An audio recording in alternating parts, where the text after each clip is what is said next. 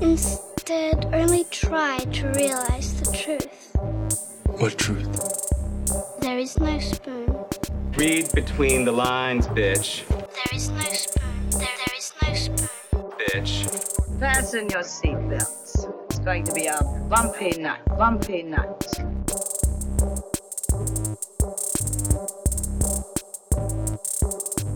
Saludos amigas y amigos, yo soy Mario Alegre Femenías Y yo soy Rosa Colón. y esto es Desmenuzando. Yes. En el episodio de hoy vamos a continuar hablando de posesiones y esta semana nos trasladamos a Corea del Sur para hablar de The Wailing y al 1992, específicamente en Portland, Portland? Oregon, ah, del pueblo de Twin Peaks para hablar de Twin Peaks Fire Walk With Me. Bum, bum, pongan el theme music de Twin Peaks en el fondo. Pónganlo yo, lo tengo que poner yo.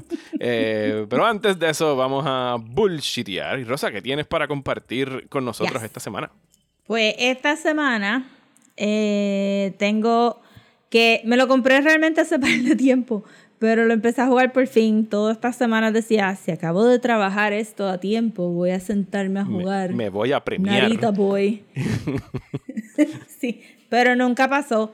Pues saben que ya yo lo he mencionado aquí, que Friend of the Show y de la manga co-host, Tania tiene un Twitch que se llama Ajá. Nacho Quesoso y ella empezó a jugar Narita Boy allí.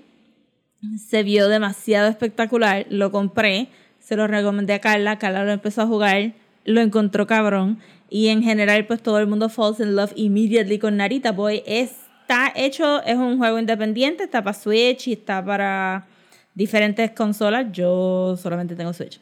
Y es hella 80s, pixel art, este... Es un platformer, por lo que estoy buscando aquí. Es un. Ah, sí, es un platformer, pero with a story. ok, ok. Eh, y básicamente, tú eres. eh, Narita Boy. la historia es de un, de un diseñador de juegos que está coding y un- el malo del juego. El Ajá. malo del juego sale y les roba ciertas memorias, entonces eso activa la leyenda que, la, que el código tenía, una leyenda Ajá. de un héroe que iba a venir a salvar o a balancear el, te- el Tetrachrome que es este las tres luces que, que están balanceadas a través de este mundo de código y pues la luz roja es la mala y es la que está eh, desbalanceándolo todo y básicamente tú eres un nondescript teenager que jugabas mucho este juego, you get sucked into the computer, tú eres Narita Boy. Eh, ¿Por qué te llamas Narita Boy? It will all become apparent in the game, so no te lo voy a decir. ok. Y básicamente, ajá, y básicamente tu, tu goal es, tienes muchos tienes muchos goals, pero tu main goal es recuperar las memorias del coder o del creador del juego. Eh, y pues suena como que lo estoy vendiendo bien dry, pero es actually very poetic y es como que cuando tú empiezas a leer el- los text boxes y sobre el Tetrachrome y sobre toda, toda la leyenda y todo este mundo y todas las religiones que tienen este mundo, que once again es code for a game and you're inside the code, Ajá. pues se siente como que bien rich, bien sword and sorcery, bien como que thought out, como que la historia está súper planeada y como tú, como ellos manifiestan, como el juego manifiesta las memorias del creador, está súper lindo. Eh, Saben que yo no soy muy buena jugando videojuegos, lo encuentro, le estaba diciendo a las muchachas que no sé si es que porque estaba jugando Hades, que ya estoy como que media acostumbrada, como que, ah, me mataron, está bien. no. Estás acostumbrada a la Este- muerte. Ajá, ya estoy acostumbrada. Entonces, pues obviamente, ah, este, pues lo que me acostumbro, ¿verdad? Este, realmente me he muerto más brincando de sitio en sitio que nada. Los, los monstruos y los, los monstruos están bien cabrones. Eh, son bien surprising cuando salen, como que el diseño, lo poco que pueden, lo mucho que pueden hacer con los pixels. Ujú. Eh, porque tampoco son como que muchos colores, es como que los malos son rojos y negros, and that's pretty much it. Y los puzzles han estado super engaging. Lo único que diría es que a veces llega un momento donde, por lo menos de mi parte, que, que, que me tiendo a olvidar un poco de, de las habilidades, como que me puedes decir, tú tienes esta habilidad y ya para la segunda etapa, like I've forgotten I have that, y no, Y estoy ahí como que, what's happening? ¿Qué tengo que hacer? Y es como que, ah, ¿verdad? Es la habilidad que me explicaron hace dos etapas atrás, pues déjame usarla ahora. So, si tú eres más quick en estos platform, ga- platform games, te va a ir súper bien. Yo, pues, tiendo a perderme un poquito. Y que algunas cosas, pues, no son super apparent, so tienes que estar bien consciente de que tienes que estar tocando todo, testing todo, porque you might be missing something que no es super, super obvious. Eso yo diría que en ese, en ese caso, para el juego es un es más challenging de lo que tú pensarías ah, al ver el trailer. Y la historia está fenomenal y de verdad que la música está absurda, los diseños, las animaciones están asquerosamente fluidas para hacer pixels y este todo tiene como que este distorts de televisión viejo y de oversaturated colors, o tiene un poco de trails eh, y es bien lindo y me está gustando un montón la historia. Es como que they didn't skimp out on the details y es bien emotional y evocative y super fun to play porque como dije no es súper súper difícil pero tampoco es tan fácil. Y me está gustando un montón está gustando un montón. So highly recommended Narita Boy. Pues me lo acabas de vender. cuando, cuando sabes lo que porque obviamente me he muerto tantas veces que cuando te mueres. Te sale rest in force y este es lo más que he escuchado entre ayer y hoy también no va no no ayuda que esté jugando como que semi dormida después de que llego de cuidar a mis sobrinos y estoy ahí como que con un ojo abierto ¿qué está pasando en el Tetrachrome? ay Dios mío este, pero está super nice. Me gusta el arte, me encanta el arte, lo estoy viendo aquí ahora. está súper lindo Sí, ahora el problema siempre que veo esto es como que, bueno, lo compro en PlayStation, lo compro en Switch, lo compro en PlayStation, lo compro en Switch. Ahora lo- pues, como que brega más para Switch, pienso yo, para handheld, para tenerlo por ahí, poderte acostar con el, Sí, con el probablemente. ahí. Also, tú sabes que yo me compré el Switch exclusivamente porque se va la luz mucho y es algo que True. tú puedes jugar en el televisor grande. ¿Cómo que se va la luz? so- En Puerto Rico se va la luz, Rosa. ¿En qué área de Bueno, Puerto yo Rico sé que tú es una vives? ocasión de, como que tú sabes, yo sé que eso pasa de mil en cien, pero Ajá. vale la pena tener el Switch por si se va la luz, tú sabes, de vez en cuando, así como Sí, que. yo, yo tengo una foto de, de Irma, cuando todavía nos creíamos como que ah, ya esto ya fue lo peor que va a pasar. que teníamos un torneito de Mario Kart en casa de, de mi mamá con una vera al lado del Switch y nosotros jugando ahí en la pantallita del Switch. Como que Ah. ah, en dos días tendremos luz otra vez y todo va a estar bien en el 2017. De en el 2018, en el 2019. Sí, Lo único esto que es- ahora lo nuestro peor ya pasó. Sí, pero llegó el huracán de privatización and then, then now here we are. El huracán Junta que lleva tres años ya encima de nosotros, estacionario. 2019. Entonces, diablo, puñeta, yo pensaba que era más. Está bien. Es que se siente Bueno. como más. Tres años, sí, como que. Damn ¿Sí? it. Él la filmó en el 2000. No, usted, él la filmó en el.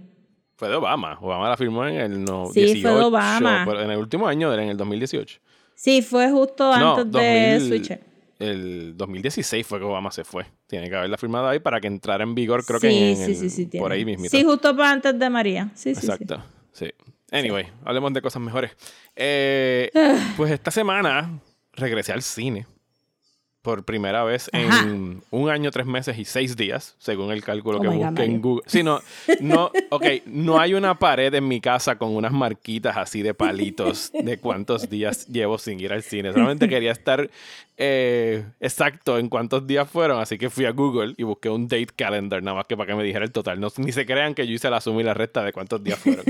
la última película que vi fue Mulan en marzo del 2020 y regresé al cine para ver otra película de Disney. O o Disney Marvel, eh, fui a ver Black Widow, de la cual ahora mismo no puedo abundar mucho fuera de decir lo que ya dije en las redes sociales, que es la reacción que me permiten decir bajo el embargo.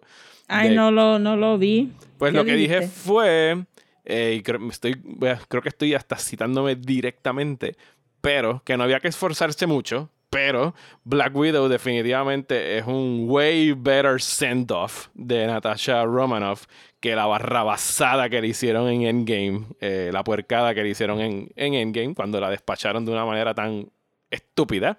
Eh, pero que Yeah, dicho eso, eh, tu, eh, Florence Pugh y Florence Pugh. se roba el show. O sea, es como que she just steals the movie. De debajo de todo el mundo. She's great in that character, de verdad que sí. Florence Pugh me, me, me resulta como que una niña overachiever que llega el primer día en el set como que con carpetas de homework que hizo durante la espera para empezar la producción. Sí, lo que pasa es que, bueno, o sea, ya Scarlett Johansson la conocemos en el rol, sabemos de lo que es capaz de hacer, pero Florence Pugh de repente llega y es un personaje mucho más activo. Y obviamente es un personaje nuevo, así que por eso se siente a lo mejor más, más fresco. Pero ella y.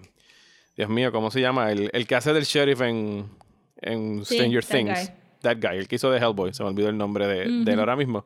Ellos dos son los, como que las- los que sobresalieron para mí en, en la Ah, producción. ¿Y la otra? Rachel Weisz. Sí, Rachel Weisz. Rachel Weisz salió. No tiene mucho no, papel. no sale tanto, fíjate. No sale tanto como Ah, uno esperaría. bummer. She- she's fine. in the- cambiado. está súper Yeah. bien en el papel, pero no. No sé, no me impresionó tanto como estos dos. Porque él es más el comic relief de la película. Y Florence Mm. Pugh está just there to kick a lot of ass. ass. Kick, kick ass y, bien, y- y- Florence y Pugh. burlarse como que de la. Como que el wink wink joke sobre como que el Marvel Universe en general. ¿Sabes? Como que tirarle a todos los Avengers. Te va a caer. Como que viene te de va a indie caer- movies, sí, como que... te va a caer súper bien el personaje de Florence Pugh cuando la como veas que, eventualmente. Yes, hello. Eh, y I was in Midsummer and I was in Little Women. Ajá. And here I am. En el And here I MCU. am. Pero sí, Scarlett Johansson ahí como que, ah, tuve una controversia sobre playing este, transsexual Asian people. Ajá, characters. Y transsexuals. Transsexual people. That's my thing, man. Traté, audicioné para In the Heights, pero no, no conseguí. no dejaron. No I should be able to play a tree if I wanted to. Pero Sí, sí, el punto es que volví al cine eh, y estuvo chévere como que vi back, fui al Roosevelt, que es un cine que siempre me ha gustado un montón.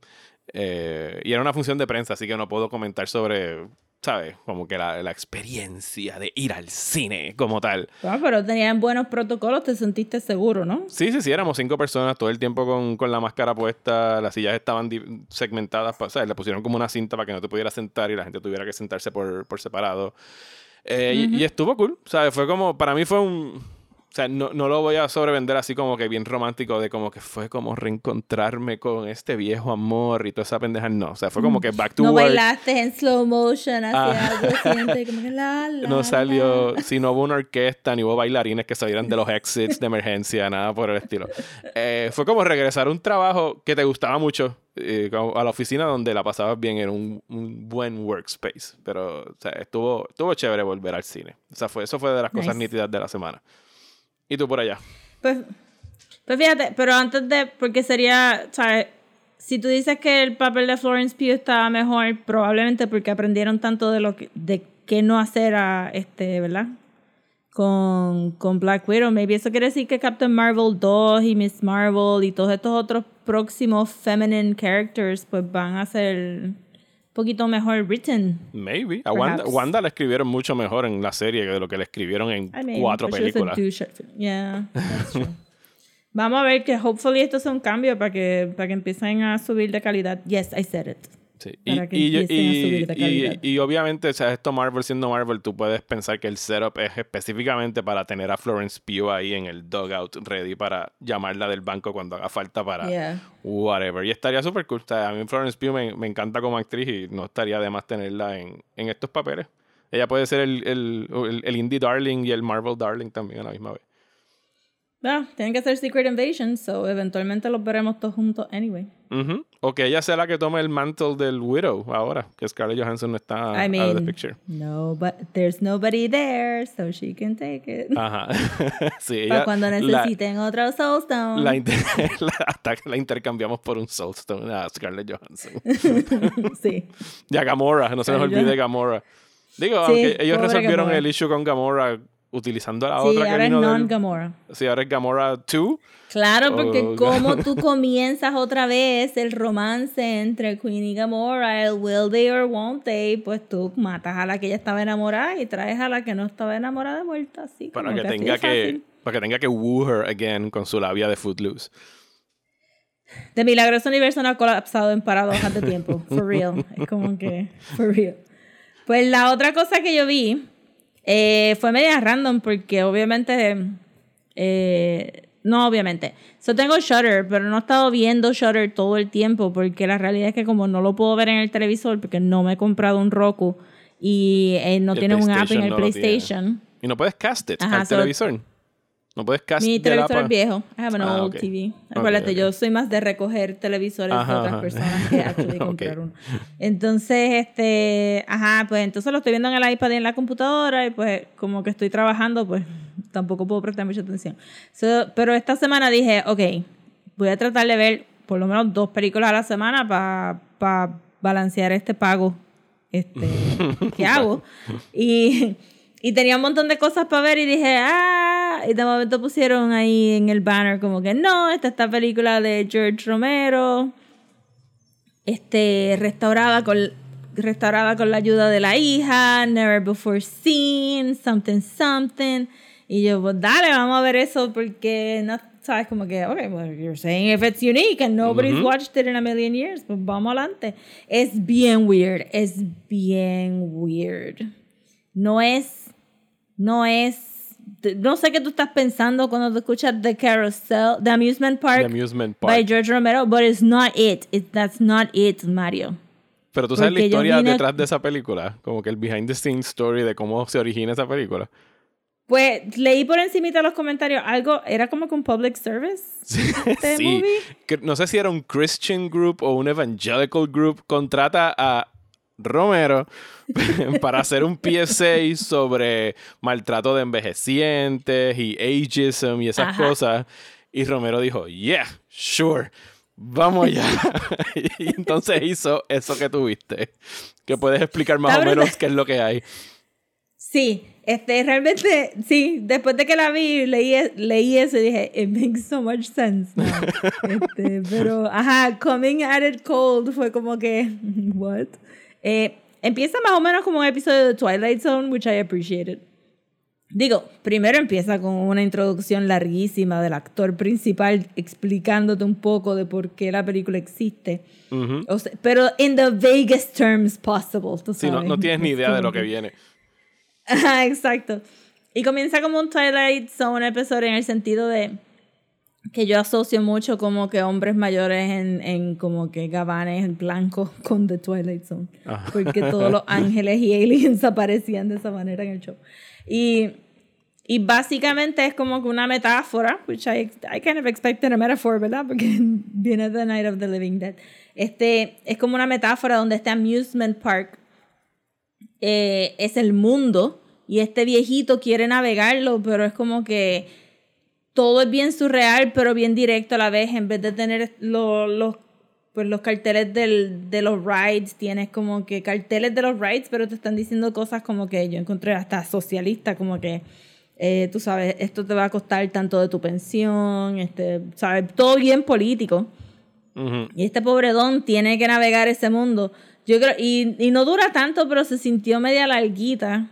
Yo creo que a mitad de camino yo dije, esto es mejor que Mother, de Darren Aronofsky. Ok.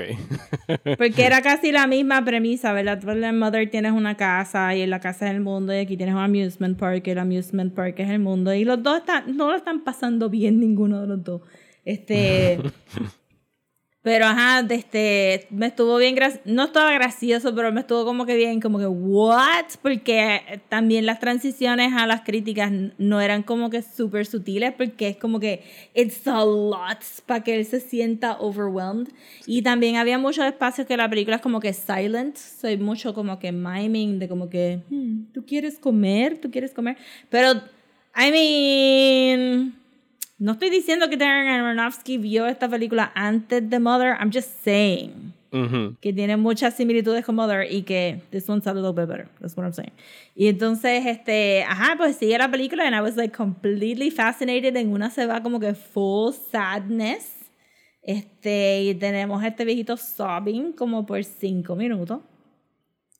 Y después, este, después pues como que it kind of wraps it up, pero ajá, tienes mucho ese sentido, ese fear. Yo imagino que, pues hoy en día, fíjate, hoy en día nuestro fear, nuestro fear se ve más como Nomadland, como que, ay Dios mío, imagínate si tienes que acabar de viviendo en un van. Eh, Pero en los 70 era más como que, Dios mío, y si acabas en un state-owned este, ¿verdad? hospital y te encierran en un closet y no te dan de comer y you poop yourself and nobody cleans it, ¿verdad? Ahora es más como que, bueno, acabas en un nursing home donde they gouge you to, to death antes de que te mueras este, y tus hijos van a estar pagando eso forever. eh, o acabas en un van en algún lado en Arizona.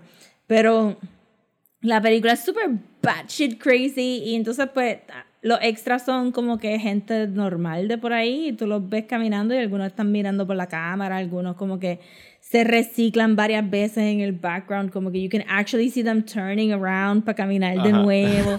Este, so, son muchas cositas bien charming y, y dijeron que estaba restaurada, no está restaurada a ningún nivel que sea como que No se ve en sabes. 4K, HD, No nada por se el ve en estilo. 4K ni nada de eso.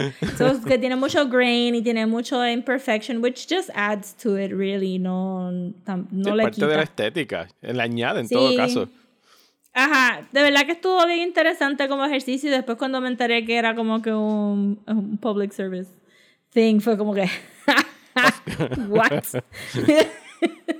Un, un public service Crazy. for who? Es la pregunta. Chacho, es como que, sí, sí, tú quieres un anuncio sobre. Déjame darte un art house film de dos horas aquí, just for you. Yes, yes, yes.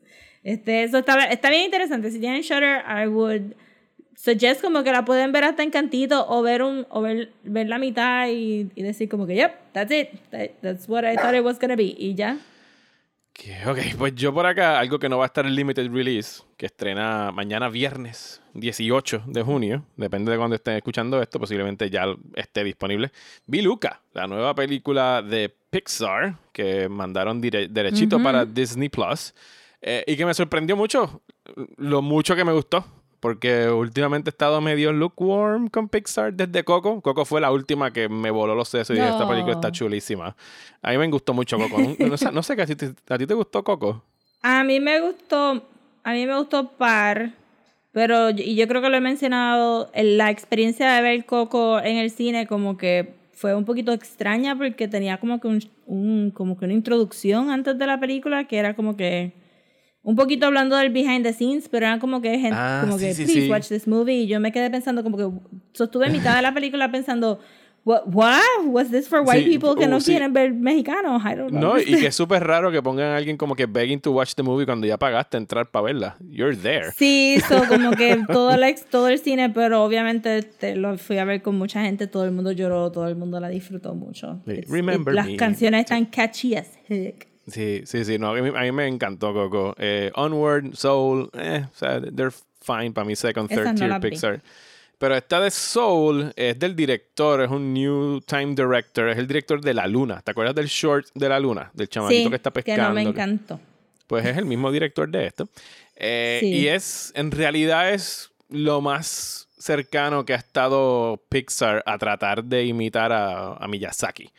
O sea, es un. Tú llegas, tuviste Ponyo, por supuesto. Y esto toma prestado, toma prestado de Ponyo, como Ponyo tomó prestado de, de Little Mermaid. Es básicamente la misma historia. Es un literal fish out of water story. Porque son estos sea monsters. Son dos chamaquitos que son sea monsters. Y cuando pisan la tierra se convierten en, en seres humanos.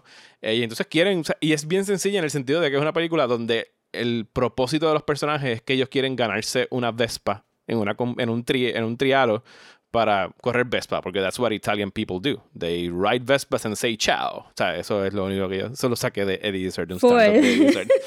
Es como que Eh, dijiste Best Pay, fue, oh my god, that's so Italian. Sí, es lo más italiano del mundo. Pero que es bien. O sea, es bien, bien simple su historia. Pero para mí es un, un- no es un defecto, es un feature. ¿sabes? El hecho de que. O sea, es, un- es una virtud el hecho de que sea tan sencillita, sobre todo después de tantas películas de Pixar que han sido como que, oh Dios, esta crisis existencial, ¿dónde estoy? ¿Y hacia dónde vamos? ¿Y por qué estamos aquí? Y es como que no, estos son eh, dos nenes y una nena que se encuentran en el, en el pueblo actuando como niños, having childhood pleasures, ¿sabes? Es como que bien, pasajera y bien liviana y bien como que de, estamos en Italia, ¿sabes? Un, un, un weekendcito Yeah. en, en Italia y la animación está preciosa, ¿sabes? La, la- la textura de la animación y el, el estilo tiene como que este parecido al Artman Animation, que se ve como Claymation, pero sabes que es animación en, en CGI con los ojos bien grandotes y qué sé yo. Y me sorprendió mucho lo, No, lo chulita que Artman está. Animation es actual clay animation. Sí, es, es actual que animation, pero que Sí. estoy diciendo que los diseños de los characters se parecen en algo a los de Artman. O sea, Con los sí, ojitos y con, con los, ojitos dientecitos. popping out los dientecitos, sí, tienen, tienen algo de, de eso definitivamente. Eh, y me gustó, me gustó y recomendaría que la buscaran, súper colorida, súper chula. Ahora, o sea, es la primera película de Pixar desde Coco, que es como que, wow, yo la vería otra vez porque son 90 minutes. 90 minutes una película de Pixar. Yo no recuerdo la última vez que eso pasó porque usualmente ahora Ok. estamos en las dos horas. O sea, a tus sobrinos yo pienso que les va a encantar. Así que si estás buscando algo para, para ponerles, pienso que está Eh, right up ellos their están super on top of it. Este, mi hermana después de que se quejó que yo la obligué a poner Disney Plus. And I kind of did para ver The Mandalorian. Este, ahora es como que family time para ellos es los cinco sentarse a ver todas las películas de Disney y después pelearme a mí al otro día de que realmente están bien buenas cuando yo les digo que no están bien buenas. Era como que, ¿viste Cruella? Y yo, no, está bien. Y yo, mala. Y ella, buena. Y yo, no voy a pelear contigo. ¿Tú la llegaste a ver o no? No. Digo, porque imagino que ya paga el Premier Access y tú podrías verlo con la cuenta si te diera la gana. Sí, sí, exacto, sí. Y anyway, no tengo prisa. Pero, ajá, yo les digo a ellos como que, mira, salió otra película en Disney Plus y los cinco se sientan a verla inmediatamente. So they're gonna be on top of that. Porque les encantó Soul también. Sí, yo soy Soul estoy más lukewarm con esa, pero esta me gustó. O sea, me, me sorprendió que me gustara tanto. Y creo que lo que me gustó fue el hecho de eso, de que fuera tan, tan sencillita y tan pequeña en sus aspiraciones. No sé si eso suena como un backhanded compliment, pero que se conforma con ser eso, como que no necesitamos que sea más Bueno, complicado pero- que eso. Esta es la primera que le ceden a un director de un short, ¿verdad?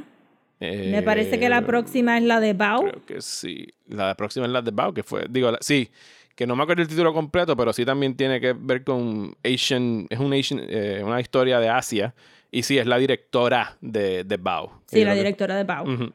Sí, porque puede ser como que en parte las otras películas son un poquito by committee. Ujú. So, y esta es como que he's Italian himself, está contando algo de su cultura, está, está añadiéndole como que, ¿verdad? Este layers de su niñez a la historia and maybe that's what makes it refreshing versus we have to explain this concept de, de emotions so we have to explain this concept Ajá, que, que maybe, maybe ahora viene una racha de Pixar que sean un poquito más personales la historia, which is good. Yes, sí, me, me, sorprendió y me gustó, así que les recomiendo que la busquen si no lo iban a hacer ya de, de una vez. Pero esa no estaba pompeada para verla porque no me había gustado el short, pero, pero me convenciste y si me, me da tiempo para verla con el access ese, pues entonces... No, no, no hace falta Va- access, está en Disney Plus y ya. Ah, No, no Está en Disney Plus. Perfecto, pues Ajá. entonces la veré después cuando mis sobrinos este, hayan- ya me la hayan spoiled completa.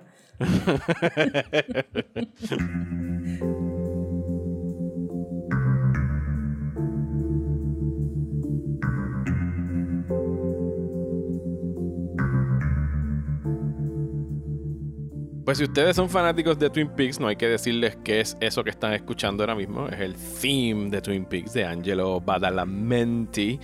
Y, y. Twin Peaks Fire Walk With Me estrena en 1992. Hace su debut en el Festival de Cannes. Esto es dos años, año y medio después de la cancelación de la serie en CBS que David Lynch prácticamente abandonó durante la segunda temporada porque el canal de televisión estaba insistiendo de que necesitamos que digan cuál es el asesino de Laura Palmer porque pues somos unos desesperados y ellos no, o sea, ellos no entienden que Lynch estaba ahí for the mystery of it all y el weirdness of it all Sí. Y cuando ya delataron quién era el killer pues fue como que ok I'm done with this y él nada más regresó para dirigir el último episodio de la segunda temporada Mm, que no he visto. ¿Tú sabes cuál fue el único episodio de Twin Peaks que yo vi live on TV? ¿En serio tuviste un episodio live on TV de Twin Peaks? ¿Cuál? Ajá.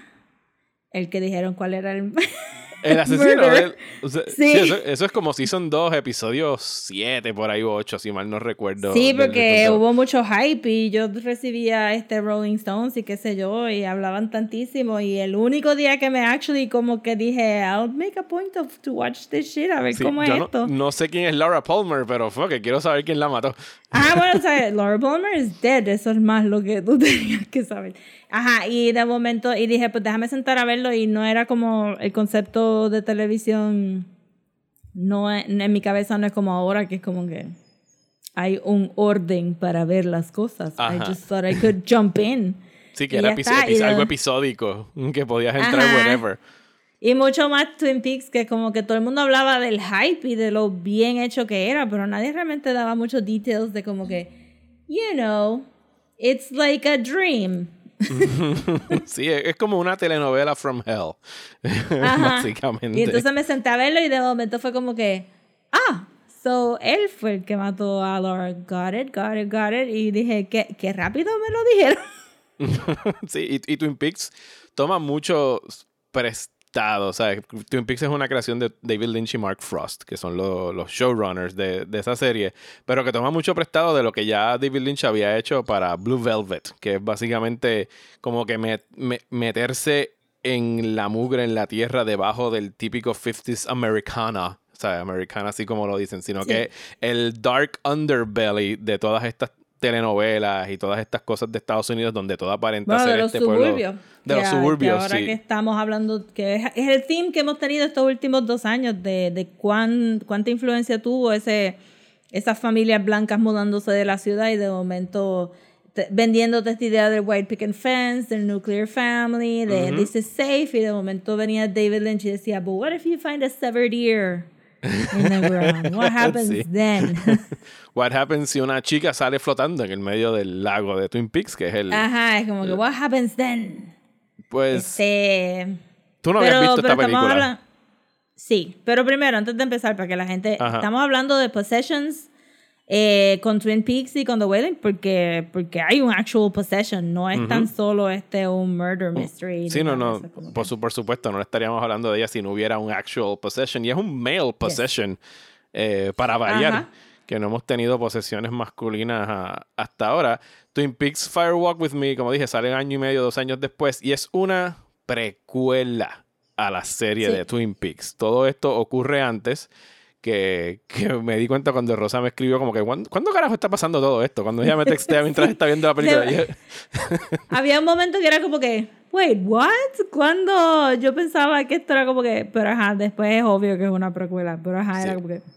Sí, es una precuela igual- acerca de, de las primeras. Empieza con las la primera víctima de, del, del- Ni siquiera era el pueblo de Twin Peaks, era un pueblo que estaba aledaño a, a Twin Peaks y el FBI y cómo se involucra antes de conocer a Laura en sus últimos días de vida. O sea, es como una semana antes o, o menos de, de que la encontraran muerta. Y la posesión se manifiesta. O sea, y David Lynch para, para Twin Peaks, en lo que se refiere a Twin Peaks, siempre está lo que le dicen el White Lodge y el Black Lodge, que es como este sitio interdimensional donde habita el mal. O sea, es como que the purest evil, el, el evil que tú no el puedes... Black Lodge es el que, que es en los sueños y el White Lodge es el prostíbulo.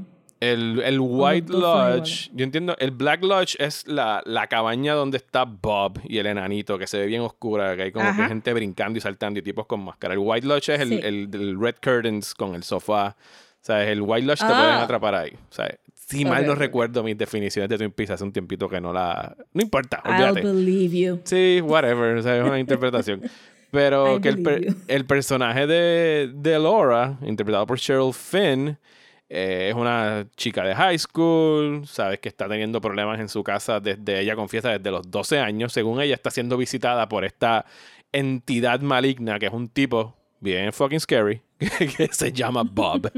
y por supuesto, David Lynch le pone el un nombre de. Bob.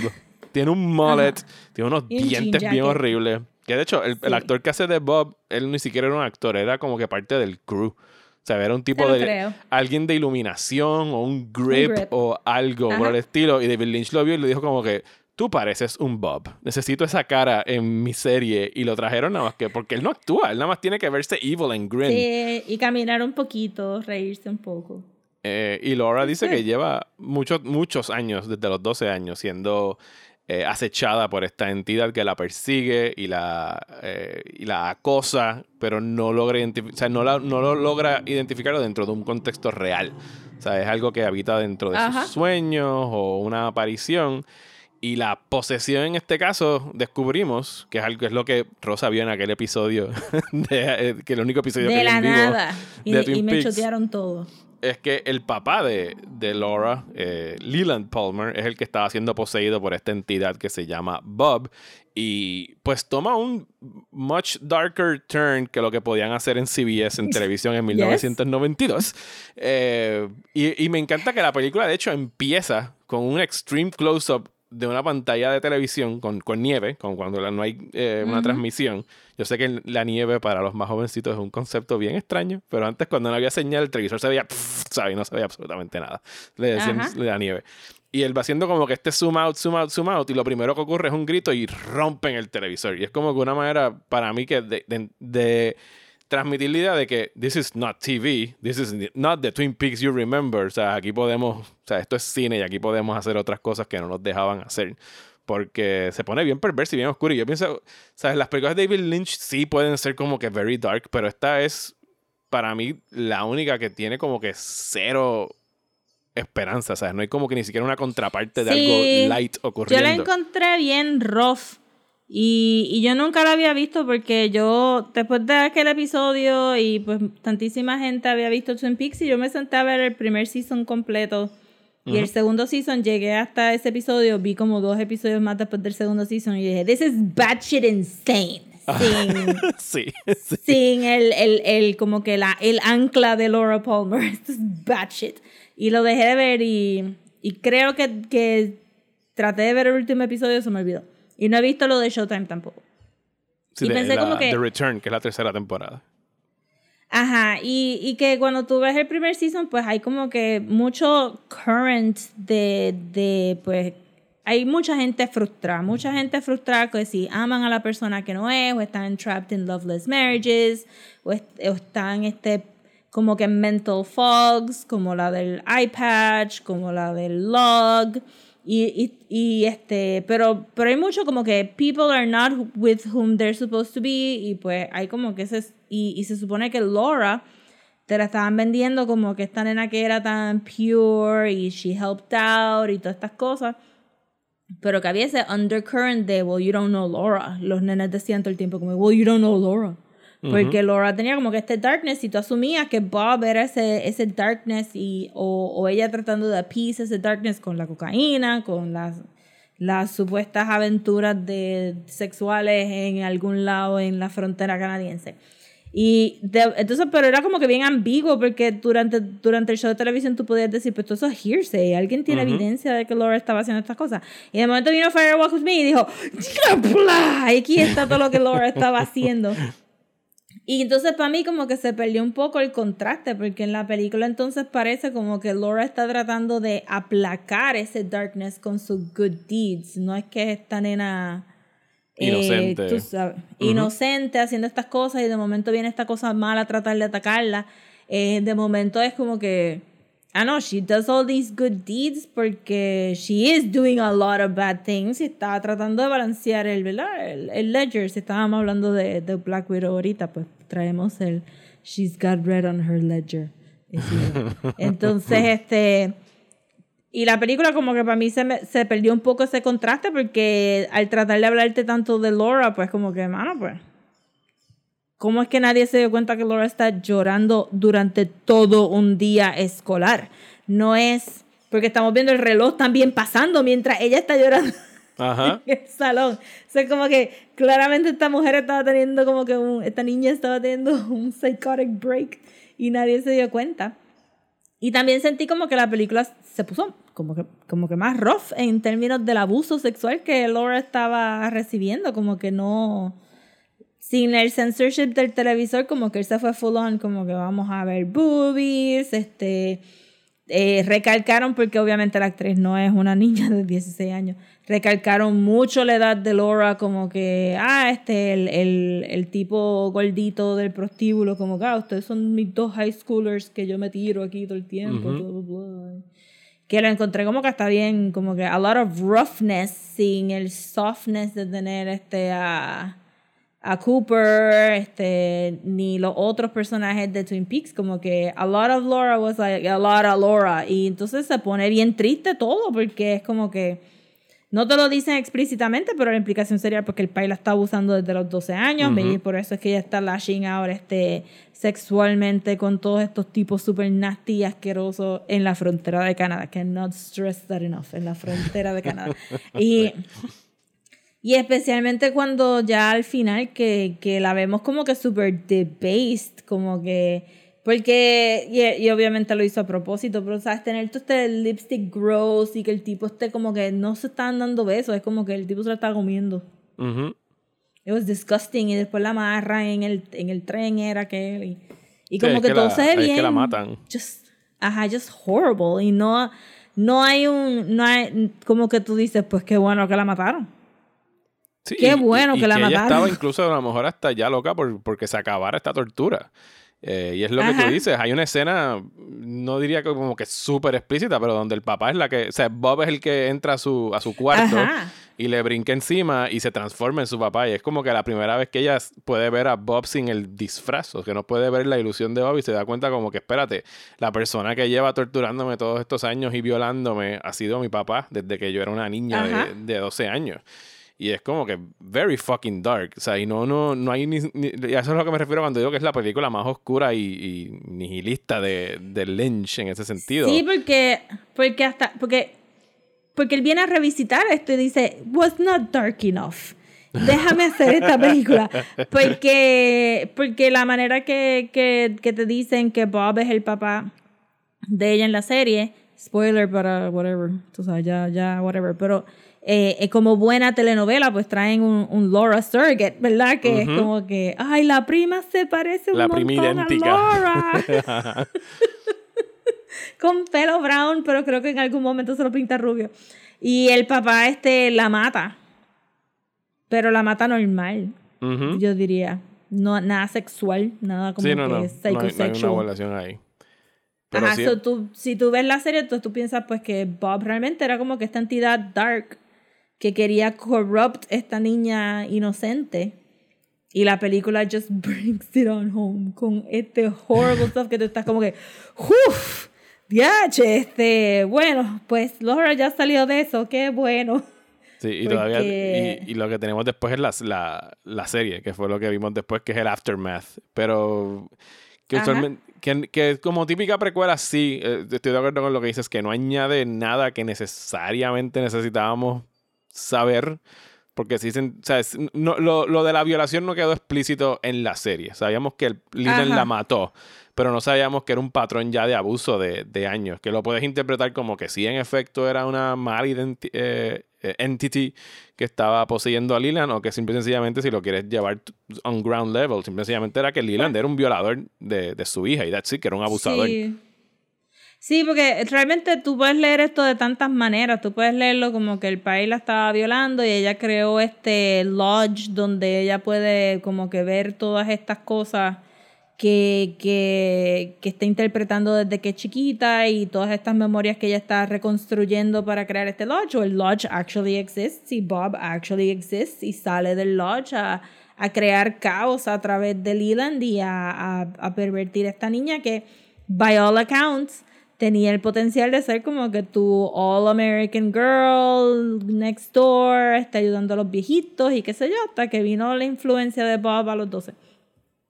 Este, que está medio, pues, está medio harsh. Realmente, pues sí, la película, yo no diría que no trae nada, porque hace que, que tú veas entonces el resto del town como que bien callous y frío, porque esta nena estaba sufriendo tanto eh, por ahí, este... Pero igual Twin Peaks era, para mí Twin Peaks también se siente un poco como un boceto a veces, porque él cambió tanto, como que tú empiezas a verlo y es como que habían, el pilot es súper diferente y... Sí, porque el pilot originalmente no sabían si lo iban a hacer serie y entonces le dieron un final por si tuviesen que venderlo como película y lo hicieron, lo vendieron como película en Europa y en Estados Unidos después fue que lo pusieron en serie y ese es el extended edition del pilot, pero sí estaba pensado y que le pasó también a Mulholland Drive, Mulholland Drive empieza como un piloto de televisión. Antes, de Oh, que lo, no antes de que lo aprobaran para hacer eh, película. Y mucho de lo que estás viendo en la película fueron cosas que se filmaron para televisión. Obviamente las partes cuando se pone más oscuras ya sabes que tenían pa- para, para hacerlo en, en cine. Ese es otro feel good movie de David. Oh, yes, bella película. Eh, pero la- para quienes tengan curiosidad y no hayan visto The Return, que fue la tercera temporada que salió en el 2017 en, en Showtime, que son 18 horas, son 18 capítulos en el que Showtime le dio carta blanca a Lynch para hacer lo que le diera la gana. O sea, y Lynch no iba a trabajar hasta que lo dejaran. O sea, tenía que decir como que no había poder, no, no podía haber intervención del canal. Era como que ustedes me quieren, aquí estoy, son 18 horas, and I'll do whatever the hell I want. Y ustedes lo van a transmitir. Y eso fue exactamente lo que hizo. Pero que también trae, o sí es una conclusión a, conclusión entre comillas. Es una tercera parte de Twin Peaks, no, no es una conclusión. Es una tercera parte de Twin Peaks donde sí hay más casos así de este tipo de, de posesiones malignas y benignas.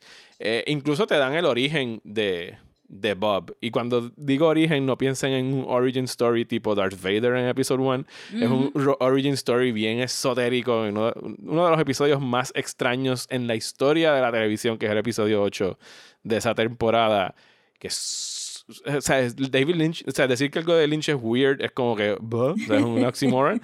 pero esto es como que, o sea, yo me acuerdo de ver la transmisión y de las cosas más cool que tenía Twin Peaks durante la transmisión de Showtime es que nunca había un next week on.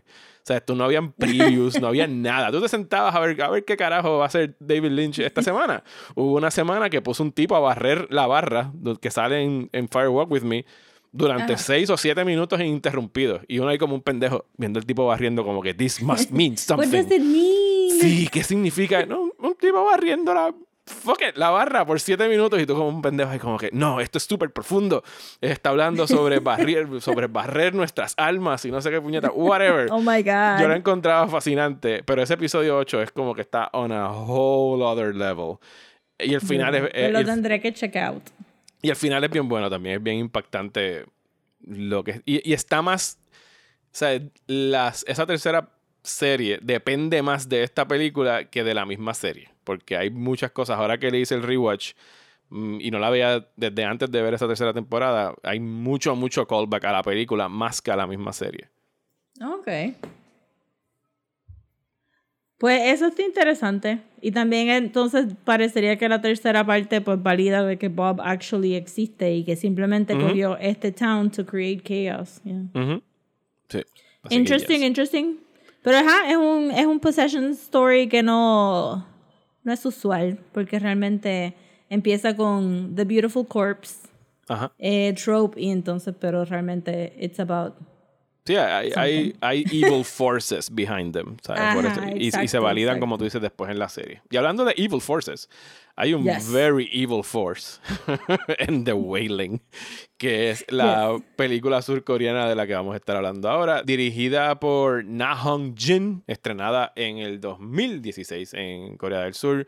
Yo me topé con esta película, no me acuerdo en cuál streaming service. Creo que ahora mismo está en Netflix y en Shutter o en Hulu. Hulu. Algún Creo día la puse. Shudder y Hulu. Sí, algún, un pana me recomendó como que tienes que ver esta película.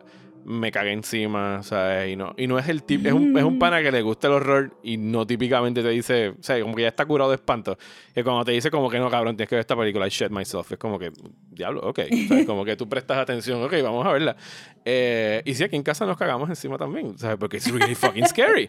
Eh, y es un, también, es un, también es un murder mystery. Parecería que es un murder mystery como Twin Peaks. en el hecho- Parecería que sí. que estamos en este pueblito en Corea del Sur donde empiezan a ver estos strange murders happening. Eh, y la película estamos siguiendo los pasos del detective que está asignado mientras estamos siguiendo el paso de this other dude, que es un inmigrante japonés. Eh, un actor japonés, de hecho. Sí, es, bueno, es el actor japonés. Es el que ha hecho de, de Yakuza en todos lados. Sí, lo hemos no es visto en Kill el Bill. actor japonés que ha hecho eh, de Samurai en todos lados, es el otro Sí, actor sí, no, es- no es, no es Hiroyuki Sanada, que lo hemos visto, que salió en Army of the Dead y lo hemos visto en La Samurai y Ajá. todas estas. Es eh, Jun Kunimura, que su crédito en la película es The Stranger. The y, el, Stranger. y el que hace de, del detective es Kwak Do Won, el protagonista del otro lado. Sí. Que, y realmente... eh, ajá. ajá. Dale, que tú la tienes más Pues fresca en la que, memoria que, que- sí, pues porque sonaría como que les estamos describiendo un procedural. It is not. yo. Eh, no, not at all. la, la, el small town es bien rural, es como que todo, todos estos farming, little farming villages, yo no estoy muy clara en cómo se, se dividen los municipios en Corea, pero las casas están súper separadas, no son como que, no son, no son ni middle class, son como que low Sí. middle class. Y, y cuando llegan a la primera casa donde, donde se murió la familia entera, aparentemente, hay como que este hongo super nasty en, en, en los beams, que era como Sí, que negro. gooey. Ajá, es horrible. Pero el detective que va a ser nuestro in a este mundo no es para nada eficiente ni capaz en su trabajo. ¿Tú sabes? Que es un buen change of Es- face. Porque no es como que el Pues mejor sí, detective pero- de Corea. O sea, usualmente Ajá, es como que es the como que best bien man for the job. Ajá. es cobarde, no, es vaguito y usan pues como que es un poquito gordito, que es como que el tropo. Y tiene una familia y, y vive con la mamá y con la esposa y con la nena y como que lo tratan como pues una familia tradicional, tú sabes, casi no tiene que hacer nada más que quedarse tirado dormido y le traen la comidita y qué sé yo, pero sí es un buen papá y está como que bien apegado a su hija, este y a, y a su esposa. Entonces, este, el stranger es que el amigo de él se, pasa, se le pasa diciendo, no, que este tipo es japonés, se mudó en el carajo en otra de las casas por ahí trepado en la montaña, y que si violó a una mujer, y que si vienen para acá pensando que tienen que hacer, este, que pueden hacer escante. Los subtítulos de la película te daban pensar que usaron muchos slurs. Sí, y, y Porque hay, y hay eso que recordar que- la relación de Corea y Japón, que es bien contenciosa. Sea, Ajá. por todos los, los crímenes de guerra y todas las cosas que han hecho Japón contra Corea durante décadas, si no cientos de años. y sí hay como brutal, que Y que, y que algo, y, Tienen- o y que sea- hay algo que tiene que ver ahí con la llegada de un japonés a corromper Exacto. esta aldea de, de Corea del Sur. Porque todo Sí, lo, que todo lo que ocurre mal. Yes, of course, they don't trust them. Ajá, exacto. Todo lo que empieza a ocurrir mal en este sitio coincide con la llegada de este cabrón. Sí, Básicamente. pero que, lle- que llevaba ya suficiente tiempo como, como para crear rumores y haber violado a alguien, aparentemente. Que te dan como que, cuando dicen que él violó a alguien, pues te dan como que un flashback de él haciendo, como que él atacando a esta muchacha. eh, que eso que, que lo puedes coger como que it actually happened o que fue un rumor. Who knows con lo que esta gente estaba diciendo, pero ajá, entonces este, como que no, al principio no es que le echan directamente la culpa a él, pero ajá, él es el, el- la variable de todo esto. Como que, ah, esto no pasaba cuando esto, él no estaba aquí, de momento todo el mundo está súper weird. Entonces la película se mueve en, en como que dos películas diferentes porque la gente actúa como zombies en algún momento. Ujú. Cuando están super possessed, actúan como zombies y hay un virus o una enfermedad que enseña como que la posesión con, con líneas negras en el cuerpo y qué sé yo. Sí, y pues y- está y- como que... Y enloquece a estas personas y los lleva a cometer crímenes y salvajadas y matar a familias y todo eso. Exacto, que es como que es como un virus que entra a la casa y entonces de momento la persona que está infected, que al principio te quieren hacer pensar que son estos hongos, este, pues empiezan a, a lash out y a lash out hasta que entonces pues terminan este, matando a, a medio mundo. Y eso es como que usan tropos de ambos géneros para hacer la película, which I kind of appreciated, porque tampoco es un possession movie donde tenemos... O sea, un possession movie donde tenemos un exorcismo, pero no es un possession movie que pasa exclusivamente encerrado en un cuarto bregando con esta única persona, sino como que está, tú sabes, it branches out y, y se ve, las personas están normales, pero tú les ves las venitas negras por el cuello, por la mano, y tú sabes, uh, eso es lo que viene por ahí, you're totally gonna kill people. Entonces, esta, los policías, pues, el- empiezan primero como que, digo, sightings de un hombre comiendo raw deer en el, en el, en el forest. Ajá. Este, tantísimas cosas se empiezan a inventar o vieron de verdad todas estas cosas así super weird. Y los policías deciden investigar la casa del, del japonés y, y están ahí como que de verdad que empezamos rápido con todos los tropes. Un perro negro, este, for the Satan y este altares con velas, que si las fotos de la gente que ha estado infectada. I mean, había, it was par de in- incriminating. Ujú. Entonces tú dices, ok, pues che. Pero entonces en eso, el, el guardia, la hija del guardia, se enferma y cuando se levanta, pide pescado para comer. Y eso era como que el major red flag, porque esa niña no comía pescado at all. Ajá. So la abuela y todo el mundo ya inmediatamente como que, no, she's possessed. She likes fish now. This is not her child. Hay que bregar con eso. So, entonces tiene ellos tratando de como que incriminar slash investigar al japonés, pero a la misma vez ahora tiene que bregar en la casa con la nena y la, abue- y la abuela de la nena pidiendo que traigan un shaman. Y en el camino a eso se encuentran con el tercer, este, ¿verdad? Este, la tercera ficha del board, que es esta mujer extraña que, que se apega al, al guardia, tirándole piedras primero y después llevándolo adentro de la casa de una de las víctimas, donde él tiene una visión del japonés en, en loincloth viniendo a atacarlo. Que después te, te lo quieren vender como que fue Night Terrors, pero, pero you're pretty sure que lo vio de verdad, but Sure. you know, no. Ajá. Y entonces pues tienes esta, est- est- la película es este juego del guardia que no es incredibly helpful, con la nena y su familia bregando de momento con que esta nena está enferma de una manera del espíritu, no de físico. Y esta mujer este, extraña que, que, que actúa media cookie por ahí. Y este japonés que, que de verdad en algún momento yo dije, no, ese cabrón no es. Pero, es ajá, otra es- cosa. Sí, pero ajá, pero la película queda suficientemente ambigua. No sé si, no sé si spoil it, pero, pero la película queda suficientemente ambigua. Sí, yo, yo no que- spoilearía. que Yo you're not que very que sure. Sí, ¿no? Y, y- sí, y- digo, y- porque después, porque de momento a mitad de camino traen al, al cura y ahí es donde es como que, what, espérate, you're throwing me a wrench here, porque... Sí, y, y, y que, y que a mí lo que me fascinó de ella es cómo combina todas estas religiones y creencias y, diferentes fe, ¿sabes? En Corea hay mucho cristianismo y hay aquí un representante del, del cristianismo, pero está- también está el shamanismo, hay como que cosas bien antiguas, medio shintoísmo de, de Japón, y entonces cómo combinan creencias, creencias y, mitos y costumbres, el, el- el exorcismo a través del shaman. Es, a, a mí esa secuencia fue la que dije, ok, this is beyond fucked up, esto me está dando miedo, cabrón, porque la encontré super scary de la manera como, como- porque nunca has visto un exorcismo así hecho en, en cine, o sea, por lo menos no lo habíamos visto de hecho de una, desde la perspectiva... Pero tenía un poquito, pero tenía un poquito como que de santería stuff. Sí, sí, eh, o sea, que, que obviamente hay- debe de haber un link. Y, y, y- y esa ambigüedad que tú mencionas al final también me gustó mucho porque como que te deja más, eh, es más desconcertante que, que te hayan dicho como que, y esto fue lo que pasó, ¿sabes? Como que, ah, sí, pues Ah, matamos, we killed the Japanese dude y ya se, se salvó la aldea. Es como que, no, there's something really fucked up going on here y no, I cannot put my finger on it, de qué fue exactamente lo que, lo que ocurrió. Sí.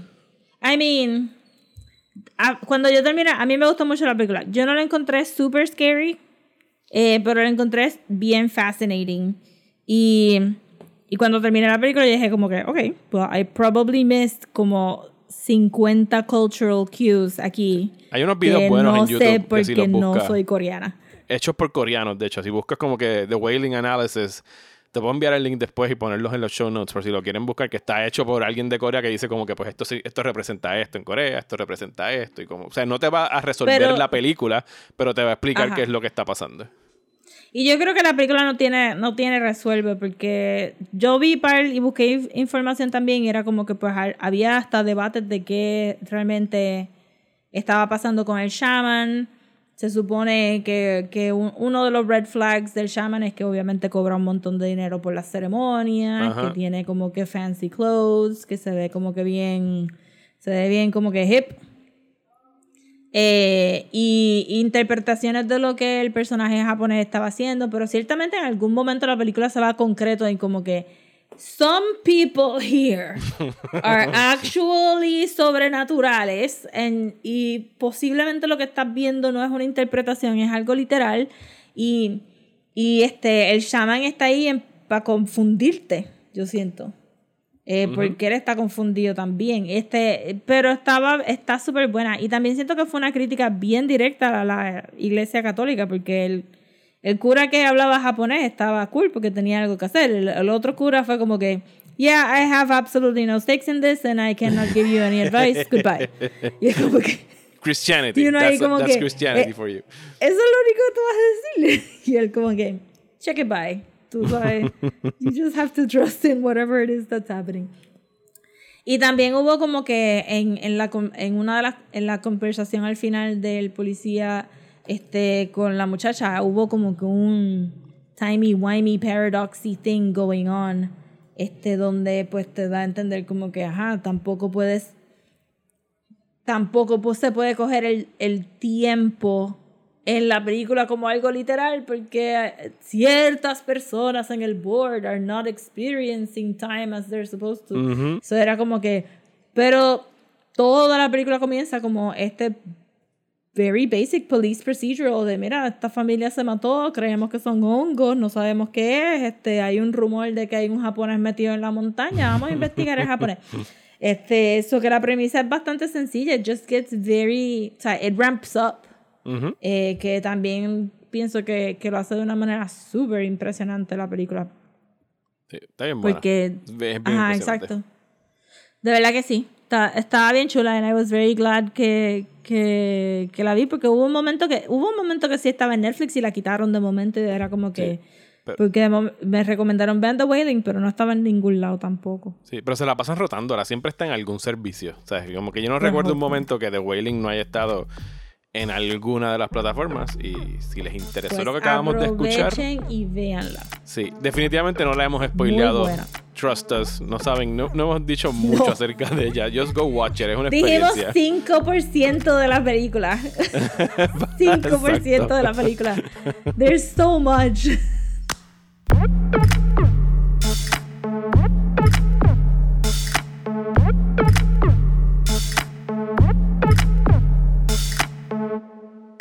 ¿Estás bien cansado de los programas de política aburridos? Pues trata Radio Independencia, un podcast de política, derecho y todo lo que se nos ocurra desde el independentismo boricua, donde Andrés González y Adriana Gutiérrez discuten temas de actualidad y temas históricos con algunas de las figuras más importantes del independentismo y la izquierda puertorriqueña. Suscríbete a Radio Independencia en tu aplicación de podcast favorita y en nuestro canal de YouTube. Únete ya. Y hasta aquí este episodio de Desmenuzando. Muchísimas gracias por escuchar, especialmente a Eddie y Nunila. Espero decir tu nombre Yes. bien, Nunila. Eh, que se suscribieron al nivel de 5 dólares al mes en nuestro Patreon, patreon.com slash desmenuzando, que quiere decir que van a estar escuchando los episodios extra que tiramos por ahí. También tienen acceso al Discord server cuando quieran activarlo. Este mes vamos a estar hablando la semana que viene de Perfect Blue. También hablando de posesiones a través del Patreon. Y vamos a acabar Lost Season 6. Hemos estado hablando Lost desde enero en el Patreon. Y estamos ahora mismo con 68 Patreons. Rosa quiere hacer un chiste de 69, así que si alguien, por favor, eh, quiere suscribirse en el nivel de un dólar o 5 dólares durante la próxima semana, la semana que viene le garantizamos un 69 joke, Un cortesía de Rosa. 69 joke. Nice. Ajá.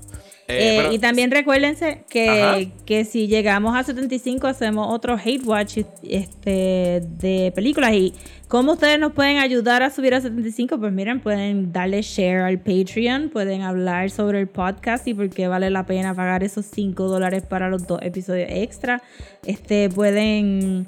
Pueden como que share the love y spread the knowledge para, para ver si otras personas se apuntan para que lleguemos a 75 y podamos hacer ese, ese hate watch. Sí, ese Hate Watch, por si no lo recuerdan o son nuevecitos aquí, el Hate Watch es que ustedes nos asignan a ver algo que Rosa y yo no queramos ver, porque estamos prejuiciados a odiarlo. O sea, es que puede ser. Sí. O sea, Rosa aquí ha mencionado algunas cosas, pero así de las cosas recientes nos pueden obligar a ver West Side Story. que estamos reacios a verla. Y Que yo no podemos- la voy a ver. ¿no? Al menos que, le, que lleguen a 75 pe- a 75 Si llegan a pesos, no. 75, pues, A 75 y voy a quejarme mucho. Me Sí. voy a quejar mucho. Pero nos pueden torturar con lo que quieran. Nosotros vamos a ver lo que ustedes nos digan y después vamos aquí a básicamente destruirla. Sí. el, podcast. primer hate watch fue de Harry Potter y nos dio el mejor chiste de este podcast, este, el más duradero de haber confundido a Dudley por Neville. Eh, y confundo. todas las personas que, que la gente se enfogona de que confundimos a, a Dudley y Neville. So, so los hate watches son super fun. Este, so, spare the love del Patreon para ver si llegamos a 75. Así que muchas gracias por sus suscripciones, gracias por escuchar y regresamos la semana que viene para hablar de la primera temporada de The Exorcist, la serie de Fox que está Yes. disponible en Que está Hulu. Bien buena.